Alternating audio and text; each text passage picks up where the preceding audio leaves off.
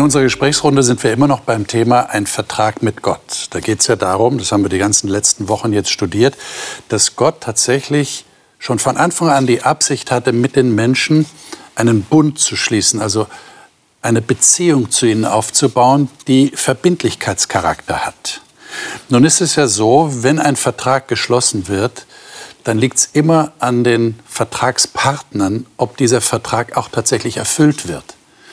Gott hat offensichtlich vorhergesehen, dass dieser Vertrag vom Menschen nicht immer einzuhalten ist, dass dieser Vertrag gebrochen werden wird. Und er hat etwas geschaffen, nämlich einen Ort, eine Institution, könnte man sagen, wo tatsächlich dieser Vertrag wieder erneuert werden kann. Und gleichzeitig ist das auch der Ort, wo Gott gesagt hat, ich möchte gerne da unter den Menschen wohnen. Wie ist das überhaupt möglich? Wir haben ganz am Anfang dieser Serie davon gesprochen, dass Adam und Eva nicht mehr im Paradies bleiben konnten, weil sie schon damals die Abmachung mit Gott, diese Vertrauensbasis unterbrochen haben. Aber Gott hat eine Möglichkeit gefunden, dass es wieder eine Rückkehr gibt. Das ist der Gott, über den wir hier reden. Und heute wollen wir über den Ort der Erneuerung im Näheren reden. Und ich freue mich, dass die Gäste hier im Studio sind und ich freue mich auf das Gespräch mit Ihnen. Und dies sind heute meine Gäste. Melina Godina ist als Pastorenkind in verschiedenen Gegenden Deutschlands aufgewachsen und sagt, sie habe schon früh die Bibel als Begleiter und Ratgeber kennengelernt. Derzeit lebt sie in Südhessen und ist bei Hope Media für den Bereich Social Media zuständig. Katrin Schäffer kümmert sich um das Wohl von Kindern und Jugendlichen im Rahmen ihrer Tätigkeit im Jugendamt.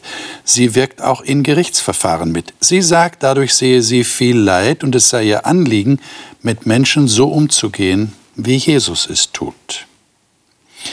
Christian Wilde ist in Leipzig aufgewachsen und lebt jetzt mit seiner Familie in der Nähe von Hamburg, wo er als Ingenieur arbeitet. Er sagt, ein wichtiger Teil des Familienlebens sei es, gemeinsam Musik zu machen und dadurch Gott zu loben. Dr. Otto Wendel ist mit seinem Zwillingsbruder in einem sowjetischen Gefangenenlager geboren worden. Die Haltung seiner Eltern, trotz Ausgrenzung und Repressalien Gott treu zu bleiben, hat ihn inspiriert, Pastor zu werden, um Menschen von der Freiheit in Jesus zu erzählen. Ich habe den Eindruck, es könnte heute auch in unserem Gespräch um diese Freiheit gehen, die Jesus gebracht hat. Und zwar lade ich euch mal ein, 2. Mose 25 aufzuschlagen und dort die Verse 8 bis 9. Damit wir das ein bisschen einordnen können, in 2. Mose 20 haben wir die zehn Gebote. Die zehn Gebote wurden am Berg Sinai dem Volk Israel gegeben, offenbart. Gott hat mit dem Finger auf Steintafeln geschrieben und hat diese Steintafeln Mose gegeben. Und Mose hat sie runtergebracht ins Lager als sichtbares Zeichen für diesen Bund und für den Vertragstext, den Gott geschrieben hatte. So, und jetzt kommt etwas sehr Interessantes. Was sagt Gott hier in 2. Mose 25? Luther-Übersetzung? Egal.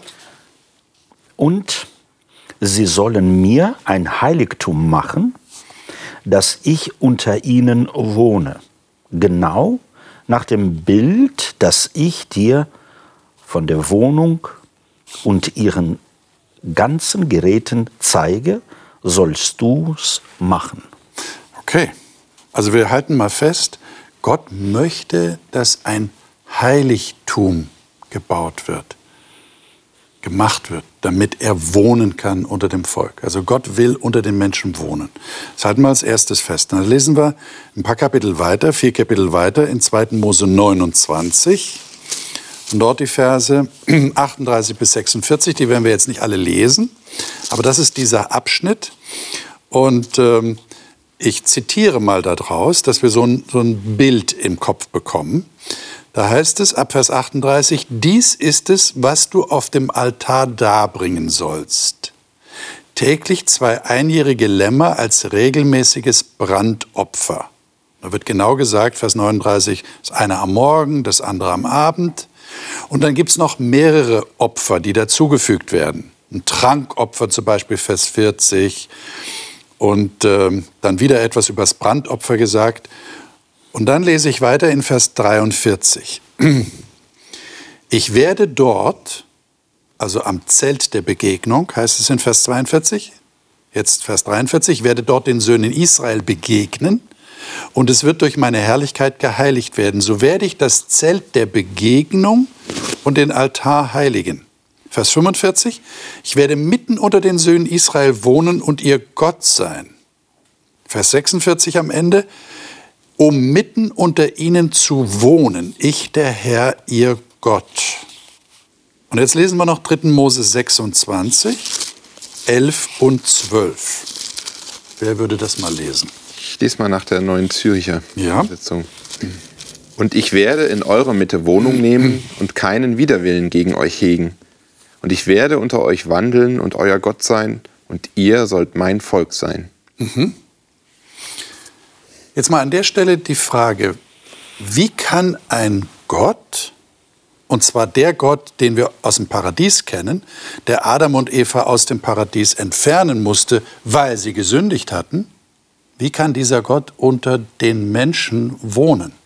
Das ist ja nicht das Paradies. Wie funktioniert das? Also mir, mir fiel auf in dem Vers 11, den ich gerade gelesen habe, da heißt es im Nebensatz, und ich werde keinen Widerwillen gegen euch hegen. Also es, es, es klingt so, als, ähm, ja, wie du gerade gesagt hast, es ist nicht gerade das Paradies und trotzdem möchte Gott bei uns sein. Trotz, dass sie ihn immer wieder vergessen haben, dass sie immer wieder anderen Göttern nachgerannt sind. Er geht ihnen trotzdem nach und er möchte bei ihnen wohnen. Und äh, das fasziniert mich. Aber jetzt hatten wir ja vorher, ich habe es erwähnt, am Sinai die Offenbarung Gottes. Äh, Wir erinnern uns noch, in einer der vorigen Sendungen hatten wir das.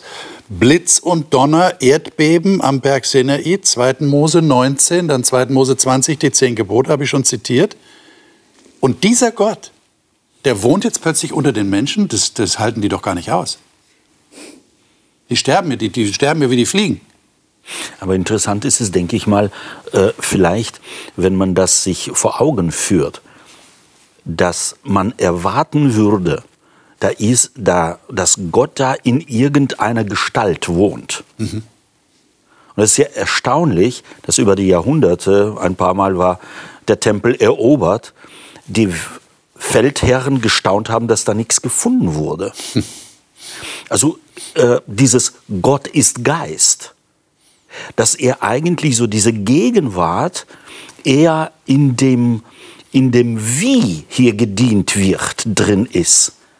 Interessant ist es ja, dass auch der Unterschied zu den Priestern am Tempel in Israel und den Priestern an anderen Tempeln ein großer Unterschied ist.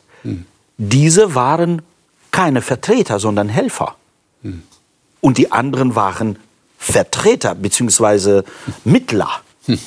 Und das ist, und wir werden vielleicht heute noch ein bisschen später äh, lesen, dass Jesus Mittler ist. Da wird dieses Wort angewandt, aber niemals zu einem Priester auf Erden. So diese Qualität wird sich verändern, auch des Dienstes im Tempel. Also für mich sind das so Gedankengänge, die sehr wichtig sind. Aber die Frage bleibt ja bestehen. Wie kann es sein, dass ein ewiger, ein heiliger, perfekter Gott unter Menschen wohnt, die alles andere als perfekt sind und die eigentlich den Tod verdienen? Wie geht das? Nur aus Gnade. Aus Gnade. Aus Gnade.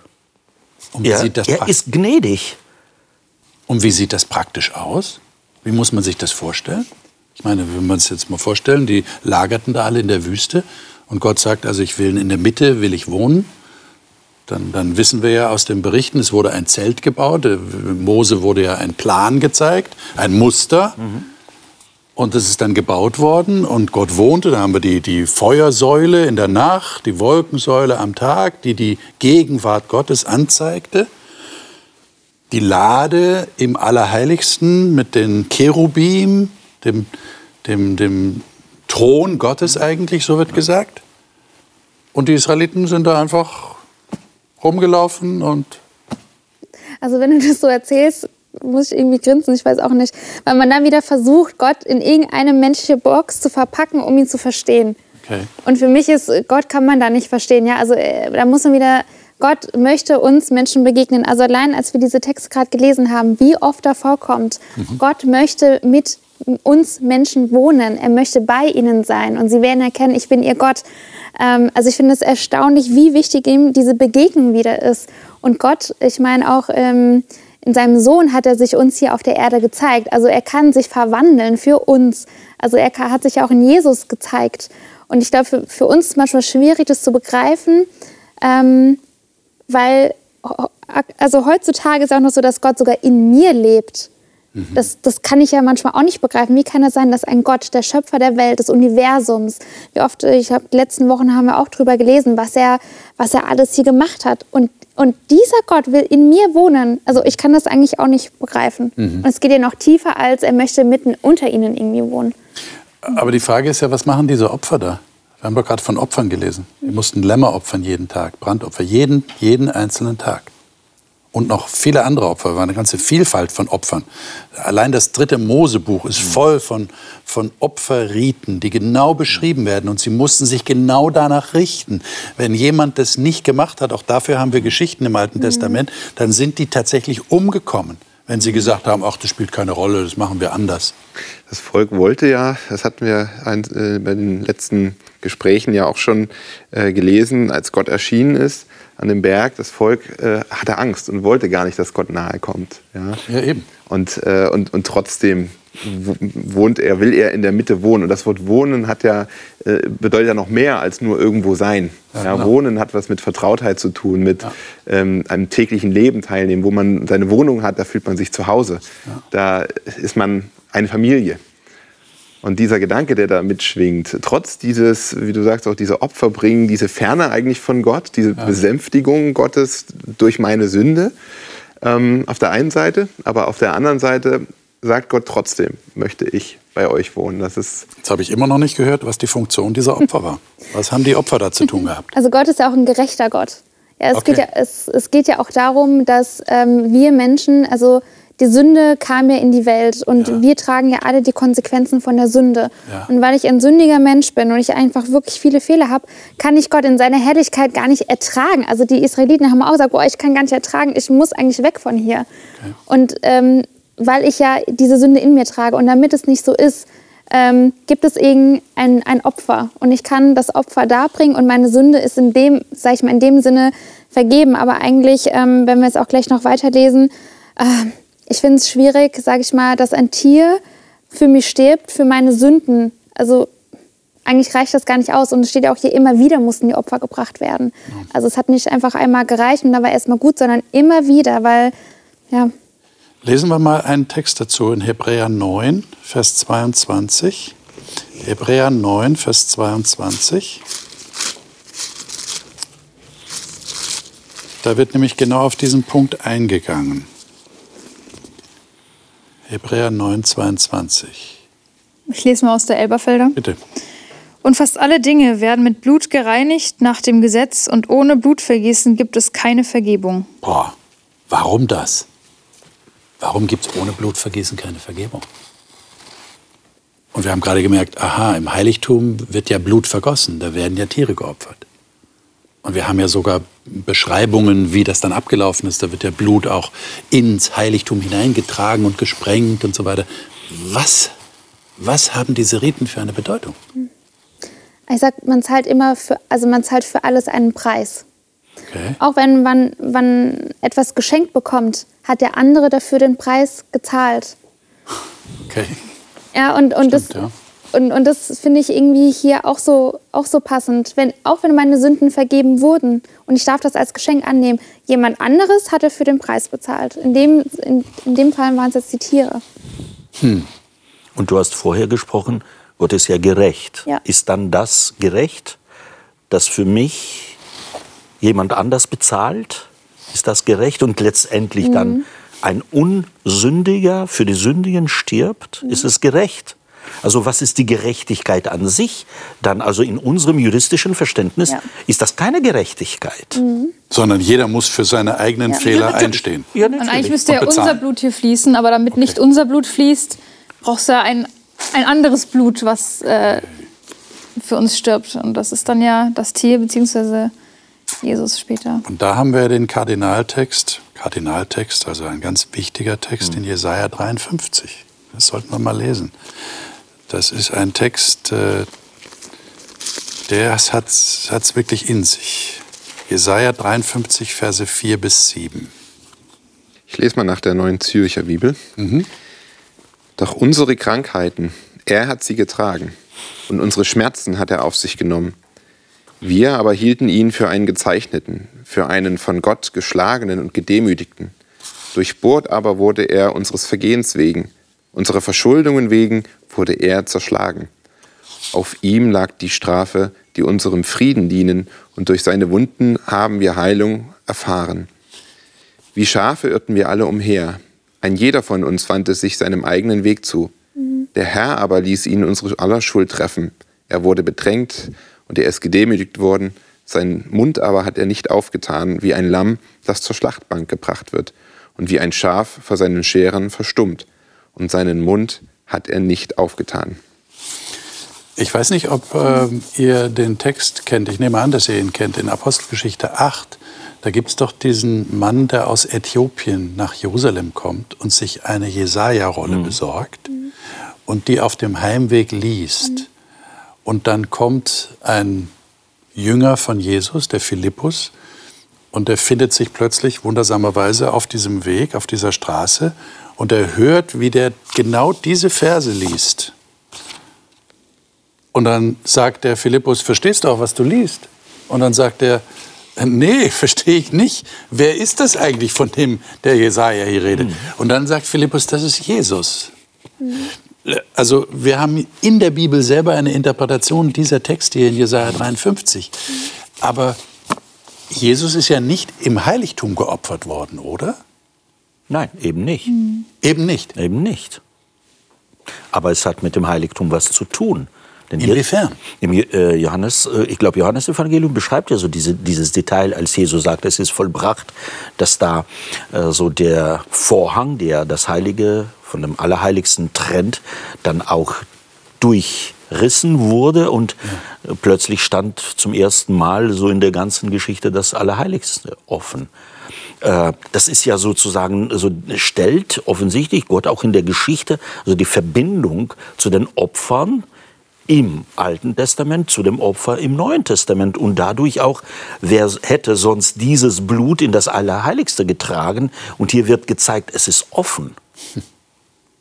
Und äh, ich glaube, das sind, so, das sind so Bilder, in denen Gott zu den Menschen sprach, vor allem in der, äh, in der Zeit, als Jesus lebte und gestorben ist. Und wir äh, haben ein ganzes Buch, das äh, an die Hebräer gerichtet ist, wo da einiges zurechtgerückt werden musste, damit sie es verstehen. Uns heute ist es leicht zu sagen, ach, ist ja alles klar. Aber so klar ist es nicht. Und als wir, wenn wir sagen, es ist alles klar, ist es wirklich klar.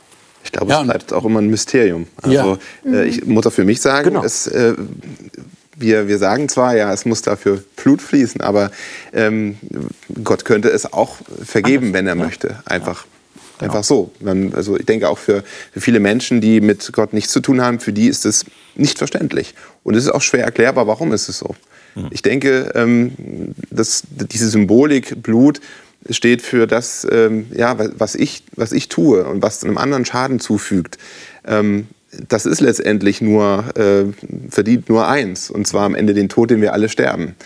Und, ähm, und da, da wird es vielleicht ein bisschen deutlich, warum, warum wir ein, darauf angewiesen sind, dass jemand äh, geopfert wird. Und die Tiere, die haben mit meinem Leben nicht viel zu tun. Mhm. Ein, ein Mensch, der, äh, das ist eigentlich die einzige Voraussetzung, dass dieses Opfer Jesu überhaupt äh, ja, dass es eine Wirkung für mich hat, ist doch eigentlich nur, dass, dass dieser Mensch, Jesus, ähm, unschuldig gestorben ist. Er hat nie eine Sünde getan. Das ist der einzige Unterschied, der aber äh, überhaupt das erst möglich macht. Aber ich denke, Mysterium bleibt es immer. Mhm. Lesen wir doch mal im Hebräerbrief. Du hast ihn gerade erwähnt. Mhm. Hebräer Kapitel 9.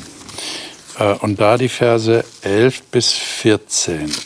Und dann noch am Schluss den Vers 24. Aber lesen wir erst mal die Verse 11 bis 14. Dann lese ich ähm, ja, Hoffnung für alle lese Bitte. hier. Seit Christus gilt diese neue Ordnung. Er ist der hohe Priester, durch den sich Gottes Zusagen an uns erfüllt haben. Seinen Dienst verrichtet er in einem Heiligtum, größer und vollkommener als jedes andere, das je von Menschen betreten wurde. Dieses Heiligtum ist nicht von Menschenhand errichtet, es gehört nicht zu dieser Welt. Christoph, Christus opferte auch nicht das Blut von Böcken und Kälbern für, uns, für unsere Sünden. Vielmehr opferte er im Allerheiligsten sein eigenes Blut ein für allemal. Damit hat er uns für immer und ewig von unserer Schuld vor Gott befreit.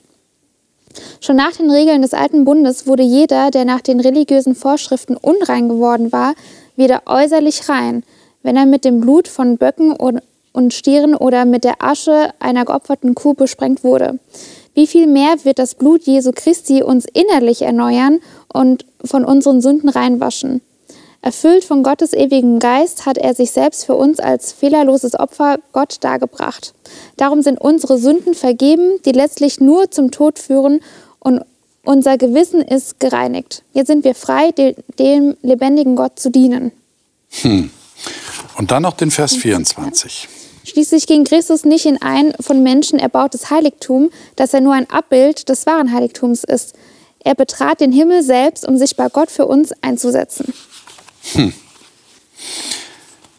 Ich denke jetzt gerade an den Text äh, Johannes 1, Vers 14, wo es ja in der Einleitung des Johannesevangeliums davon spricht, dass Jesus das Wort ist. Er ist auch der Schöpfer. Und dann heißt es, und das Wort wurde Fleisch, also Gott wurde Mensch, und er wohnte unter uns. Mhm. Und da steht eigentlich im Original, er zeltete unter uns. Also hier haben wir sogar im Johannesevangelium einen deutlichen Bezug, worauf Jesus sich in seinem Erdenleben bezog und in dem, was er hier getan hat. Jetzt ist meine Frage zu dem Text, den wir gerade gelesen haben, ähm, warum ist es wichtig, dass wir das wissen, dass es da eine himmlische Heiligtumswirklichkeit gibt? Also die meisten Christen werden vielleicht sagen, es reicht doch völlig aus, wenn ich weiß, Jesus ist am Kreuz für mich gestorben, ich habe das angenommen, äh, damit ist doch alles gut. Warum noch diese zusätzliche Information, dass Jesus in einer besseren äh, Realität, also im Heiligtum im Himmel, mhm. äh, das anwendet und für mich eintritt? Was würdet ihr sagen? Warum ist das wichtig? Was sagt euch das? Also äh, da du auf äh, Johannes Evangelium 1,14 hingewiesen hast, daran dachte ich auch, so dieser Logos, der Fle äh, Fleisch geworden ist. Und das, das ist so das, was wir vor ein paar Wochen so ein bisschen erwähnt haben. Es ist ein sprechender Gott.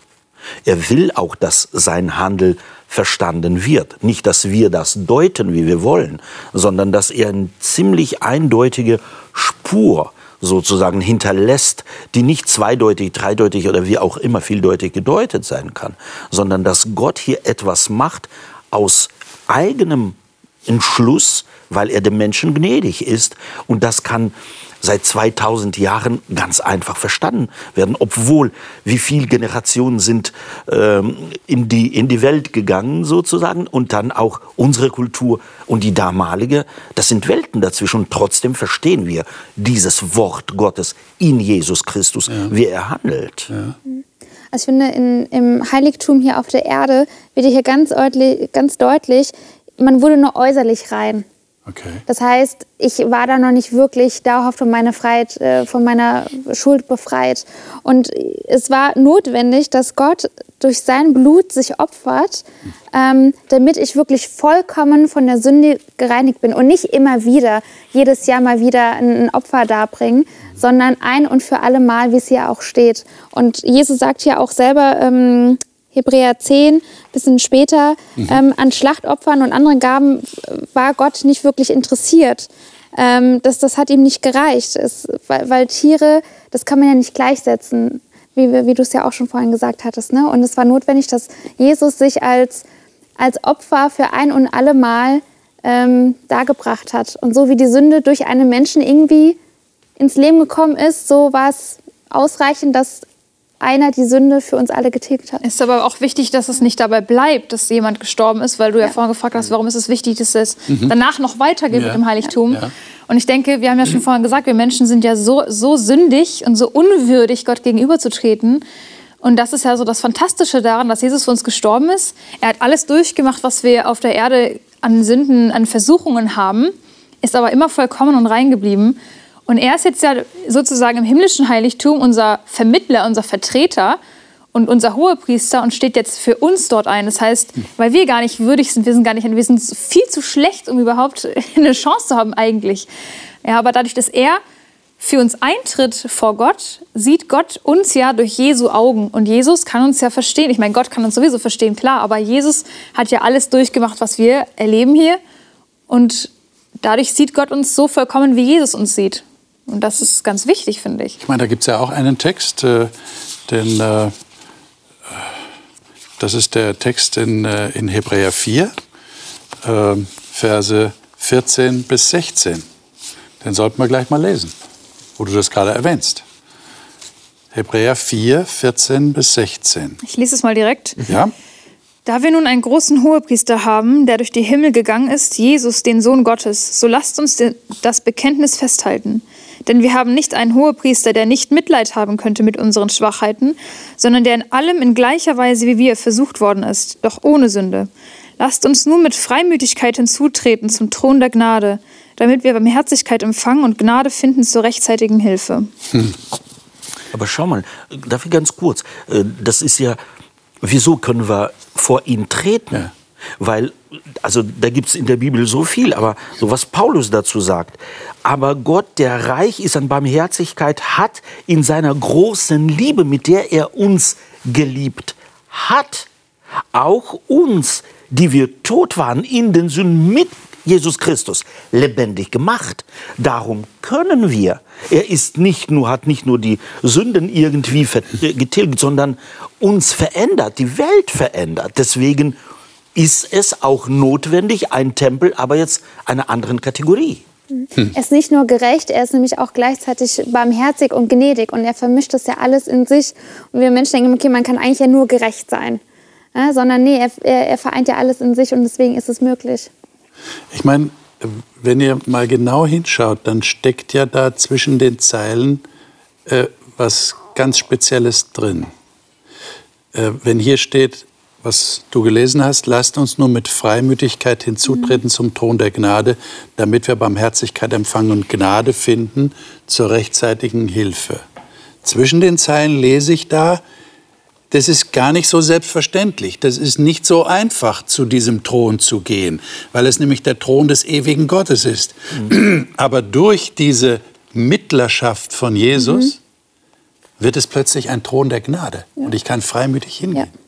Mhm. Aber andererseits, auch zusätzlich dazu, so verstehe ich das, Adam ist gestorben. In ihm auch die ganze äh, Nachkommenschaft. Und hier ist sie lebendig gemacht. Also die Wiederherstellung der des Adams, so in seiner Nachkommenschaft, mhm. die äh, halt... Äh, also nicht der ewige Tod. Der, nicht der ewige Tod. Das, was er verbrochen hat, ist jetzt ja, wiederhergestellt.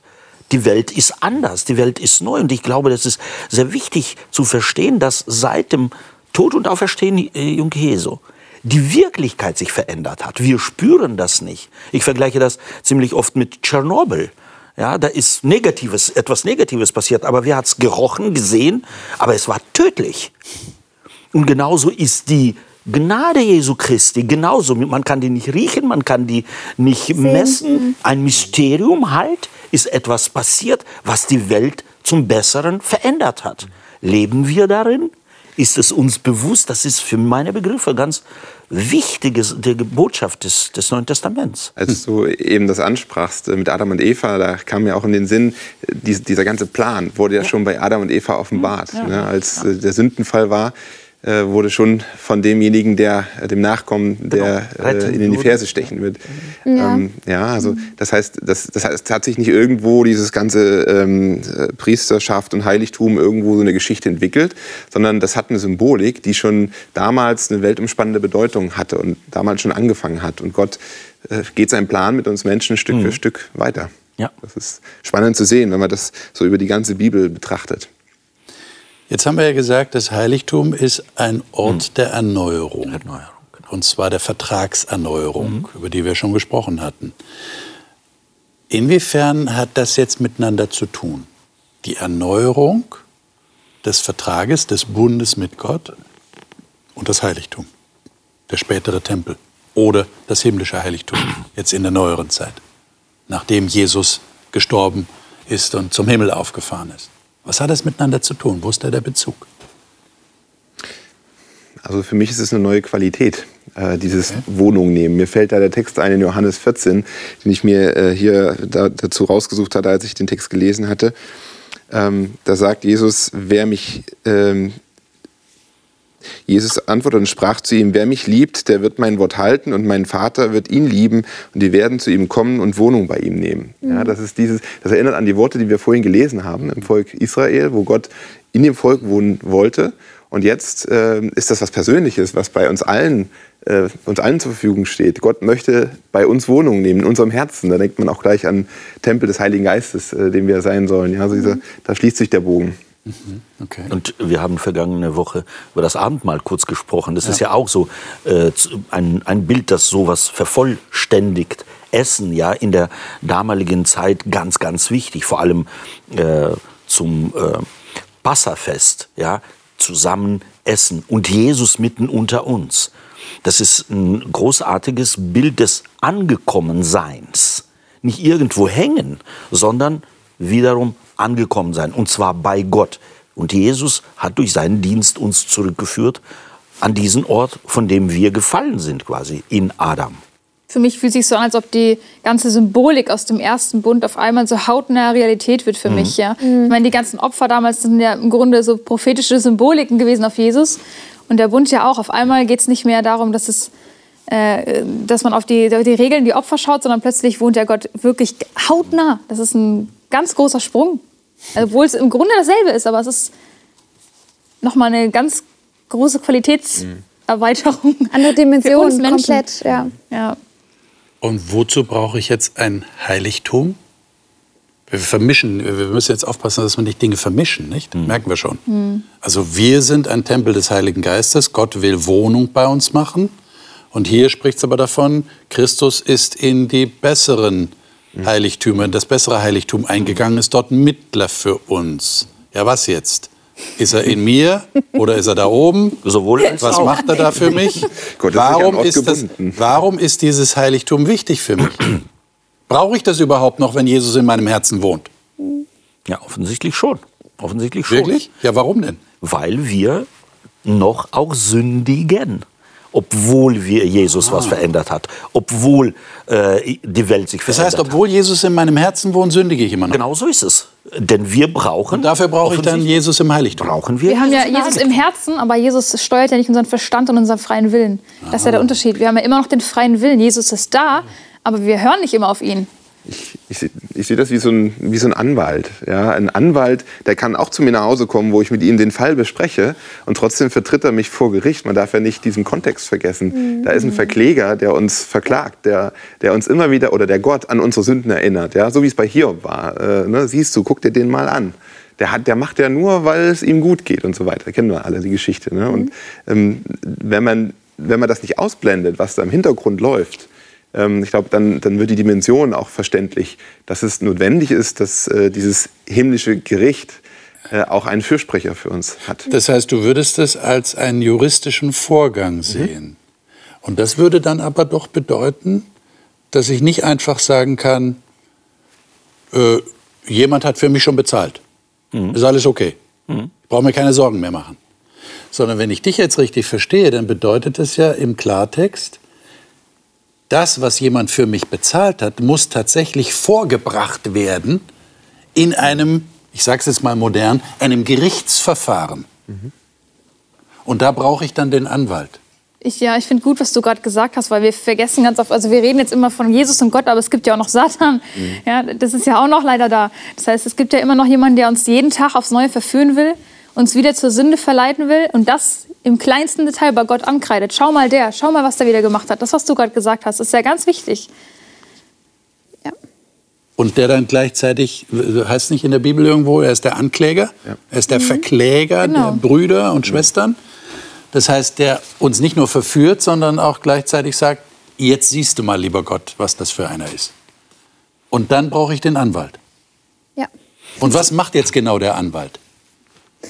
Der sagt, für, sei, für ihre Sünden oder für seine Sünden habe ich aber schon bezahlt. Ich habe einen Preis dafür bezahlt. Da sind wir wieder bei dem Preis bezahlen. Ja. Aber da würde ich auch unbedingt auch mit äh, den Gedanken reinwerfen. Wir müssen sehr vorsichtig sein, damit wir nicht den bösen Gott da oben, den Vater haben und den guten Jesus, der für uns dazwischen ist und ein gutes Wort für uns eigentlich. Und für ja, uns, genau. äh, also das ist eine komplexe Geschichte, wo wir auch sehr vorsichtig sein sollen, um tatsächlich das auch nicht, dass es sich bei uns nicht festigt. So ein ganz böser des Alten Testaments mhm. und hier der neue, äh, freundlicher und was weiß ich, entgegenkommender, der jetzt äh, den besänftigt, den Alten da mit dem Bart im, im Himmel auf dem, auf dem Wolke sitzen. Es war ja Gott, schon ja. damals, ja. Äh, wo von Jesus noch keine Rede war, äh, wo er im Volk wohnen wollte. Genau, mhm. genau. Und das, deswegen auch dieser Gedanke, dass wir. Und es ist ja auch Gottes Plan, dass Jesus Bilder kam, um uns zu retten. Genau. Es ist ja nicht nur, dass Jesus das wollte, es ist ja eine Einheit. Ja, in Jesus ist ja Gott selber genau. gekommen. Das ist nicht ein zweiter Gott oder dritter, sondern Gott selber ist in Jesus gekommen. Und deswegen auch dieses Bild aus Johannes, das Menschliche, was wir in Jesus sehen, ist gerade dieses Zelt, wo wir das Göttliche nicht sehen, genauso wie im Alten Testament man den Tempel gesehen hat, aber Gott nicht gesehen hat. Genau das sind die Parallelen zu Jesus Christus, der hier zeltete in dem menschlichen äh, Fleisch. Und das wäre ja dann, was du gerade gesagt hast, die Lösung für das Problem, das du ja. gerade aufgeworfen genau. hast, dass man den bösen Vater sieht ja, und den eben. guten Sohn, genau. der liebe Jesus und der böse Gott im Himmel. Genau. Die sind ja eigentlich eins. Absolut. Das, ist ja, das können wir nicht trennen. Nee. Ja, und da vielleicht äh, daran denken, da ist wichtig auch die Lehre äh, über die Dreieinigkeit, dass das nicht verschiedene Götter sind, sondern ein Gott, in, an den wir glauben, obwohl wir sagen Dreieinigkeit, das beißt sich eins in drei, drei in eins. Und genau das ist es auch in der Weisheit der christlichen Theologie, so eine Grenze, damit wir nicht sagen, das sind wahrscheinlich viele Götter und das, der eine ist gut und der andere ist böse. Gerade das ist die Grenze durch dieses Dogma gesetzt. So Bad Cop, Good Cop, ne? Genau. genau, das ist, das ist auf keinen Fall. Ja. Persönliche Frage an euch. Ähm, wie lebt ihr denn mit diesem Gedanken, dass ihr da einen hohen Priester oder einen Mittler habt, der für euch spricht? Äh, nehmt ihr das bewusst wahr? Nehmt ihr das bewusst in Anspruch? Wie geht denn das praktisch? Ich mich Oder lebt ihr einfach so grundsätzlich in dem Bewusstsein? Also ich habe mich gerade auch gefragt bei dieser Diskussion, die vielleicht manchmal auch recht theoretisch klingt. Ähm, was hat das für eine Bewandtnis? Was ja. hat das für, für mich für eine Bedeutung? Ja. Und ganz äh, praktisch gesagt, an wen kann ich mich wenden, wenn ich äh, Schuld auf mich geladen habe? Ja, das ist eine ganz praktische Frage. Dass ich da jemanden habe, an den ich mich wenden kann, dem ich das vorbringen kann im Himmel. Äh, ich denke, das ist ein wichtiger Punkt. Ja, und in dem Bewusstsein, dass wenn ich jemandem, was weiß ich, was Böses angetan habe, indem ich ihm sage, Entschuldigung, vergib mir, ist ja die Tat nicht weggetan. Wenn ich jemandem bei jemandem was geklaut habe, sage ich mal ganz grob, und dann auch zweifach, dreifach, vierfach, wie Zacchaeus das äh, wollte, auch zurückgebe, ist ja die Tat, dass so diese negative Spur bei dem anderen nicht einfach weggewischt. Sie mhm. bleibt hier. Und deswegen ist das tatsächlich auch die Vergebung ein Mysterium. Etwas, was wir bis ins Detail auch nie wahrscheinlich verstehen und erklären werden können. Aber auch nicht nur, also was, was ich auch einen sehr schönen Gedanke finde, ist, es ist ja nicht nur so, dass wir immer die Täter sind. Wir sind auch nicht immer nur die Sünder, mhm. sondern es gibt auch Situationen, wo wir selber leiden an der Sünde, wie mhm. Gott auch, ja, weil andere uns Leid zufügen durch die Sünde, weil Umstände schlecht sind, ja. Mhm. Und da tut es mir auch gut, dass ich weiß, ah, es gibt nicht nur jemanden, der verteidigt mich nicht nur, sondern der versteht mich auch. Mhm. Der hat es durchgemacht, der weiß, wie es mir geht. Ich meine, jetzt mal ganz menschlich gesprochen, jeder von uns hat Situationen im Leben, wo man einfach nur weinen kann, wo man verzweifelt ist, wo es einem nicht gut geht. Ja, abgesehen davon, dass wir schuld, äh, schuldig sind sowieso, aber es gibt jemanden, der versteht mich, der tröstet mich, der ist bei mir, der möchte ganz nah sein, der möchte, dass wir das zusammenlösen und, dass, das, und der, der mich darauf hinweist, es gibt ein, ein Ziel da oben, es gibt irgendwann was Besseres und ich trete für dich ein, aber ich bin auch bei dir und tröste dich. Es ist ja nicht nur der Vermittler, es ist auch unser Tröster. Hm. Und das finde ich auch einen ganz tröstlichen Gedanken. Da kommt, mir auch, da kommt mir auch dieser Text in den Sinn, ich weiß, dass mein Erlöser lebt. Ja. ja. Das, äh, auch wenn ich es manchmal nicht spüren kann, ja, wenn ich manchmal äh, vielleicht weit weg mich von Gott fühle. Aber ich weiß, dass er lebt, der hat für mich gesprochen. Mhm. Und dieses Wissen, das äh, ist unheimlich beruhigend. Für mich ist es auch so, ähm, nicht der Gedanke, oh ja, gut, Jesus ist für mich gestorben, wunderbar, dann kann ich ja machen und tun, was ich will, sondern es geht ja darum, das haben wir die, die letzten Male ja ganz deutlich gesprochen, es geht immer darum, sich zurückzuerinnern und auch daran zu erinnern, dass Jesus für mich, also Jesus hätte das sogar nur für mich alleine gemacht, damit ich bei ihm sein kann. Und ich finde das so wahnsinnig. Ich kann das manchmal auch gar nicht so begreifen. Und deswegen ist es schön, ähm, dass ich immer wieder, auch wenn ich selber manchmal merke es erst im Nachhinein, wie ich gesündigt habe, wie ich etwas getan habe, was vielleicht mir nicht gut getan hat, vielleicht auch anderen nicht. Und ähm, ich muss dann nicht daran verzweifeln, sondern ich kann zu Jesus gehen. Und er vergibt mir immer wieder meine Sünden und das ist auch schön. Es geht nicht darum, ah, einmal hat er das gemacht, wunderbar und ich kann mich zurücklehnen, sondern einfach eine ganz enge Beziehung mit ihm zu führen. Und ich finde, das verbindet auch mit Jesus. Hm. Habt ihr Angst vor Gott? Nein. Ganz unvermittelte Frage. Nein. Nein. Warum nicht? Ich habe mal so Respekt ja. vor Gott. Respekt. Ja? Auch, auch wie ich vor ihn trete, mache ich mir Gedanken. Ähm, aber Angst äh, habe ich nicht. Also wenn ich überlege, Gott ist mit mir eine Ehe eingegangen.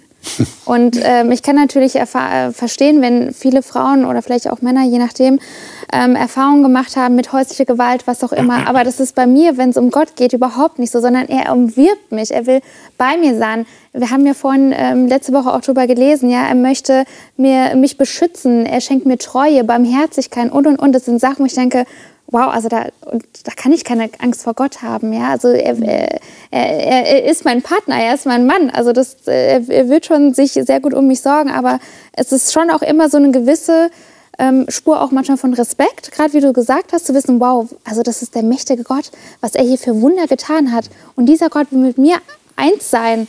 Das ist schon irgendwie verrückt, der Gedanke. Aber, mh aber auch wenn wir beobachten oder nochmal nachlesen jetzt wie die letzten Wochen, was er mit Israel getan hat, wie er mit ihnen umgegangen ist und wir können den Kopf schütteln, wobei wir genauso sind ja. wie die Israeliten. Ja? Wir ja. machen immer wieder Fehler und was für, er für eine Geduld hat ja. und für eine Gnade. Ich hätte die, glaube ich, längst aufgegeben. Und er kämpft um sie und versucht alles zu tun, dass sie ihn verstehen, dass sie ihn begreifen, dass sie ihm nah sein wollen überhaupt, dass sie ihn erkennen. Und bei dieser Liebe, die wir hier erkennen, wie kann man da Angst haben?